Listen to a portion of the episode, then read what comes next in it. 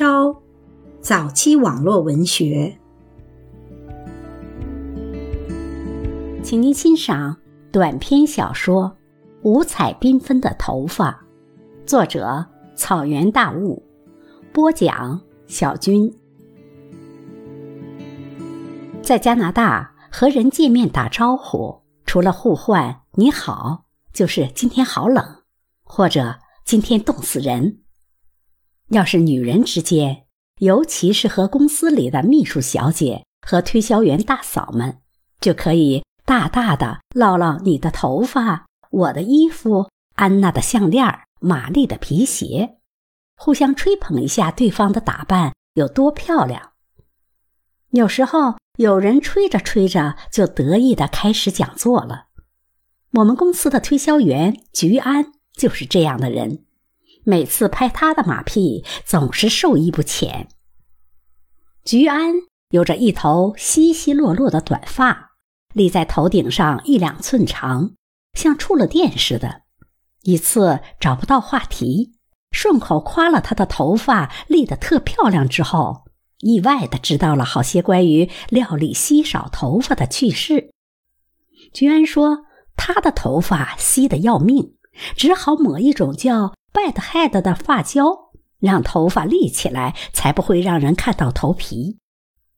你见过街上或电影里有的人的头发做的一撮一撮的立起来老高的吧？他们用的也是类似的那种发胶。菊安还用一种增加头发体积的洗发精，而且把头发染了发根比发梢颜色深些的不均匀的栗色。他说。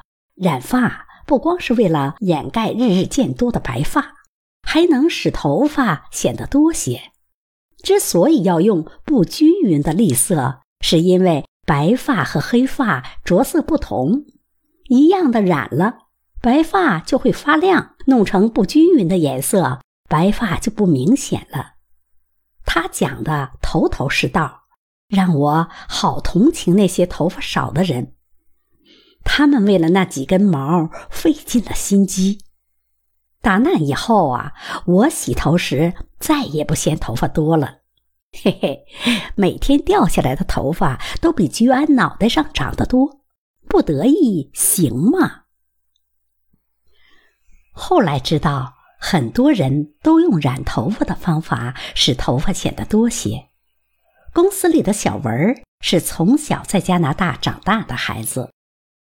一头黑发只将外边的一层漂成棕色，像是自然阳光晒出来的那种头发的做法，不单颜色自然大方，还使小文趴得宽宽的，露了一大片头皮的头缝收敛了很多。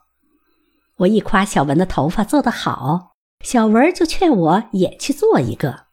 他说：“你的脑袋从来就没变过色，你就不觉得单调吗？”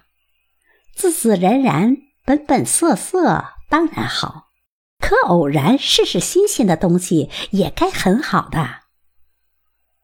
他还给我看了他紧绷绷的肚皮上纹的一朵小小的郁金香花和肚脐上的耳环。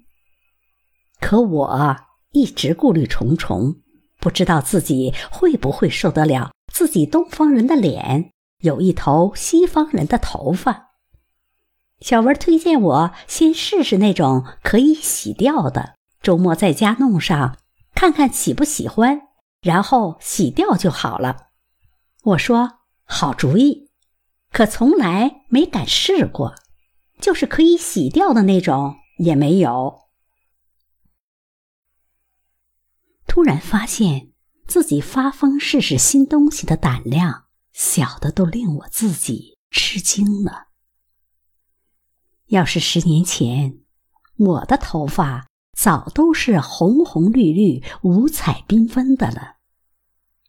每天看见小文头上飘来飘去的一抹阳光，总是感叹不再年轻的日子，似乎永远走不出过去的时光打磨出的框框。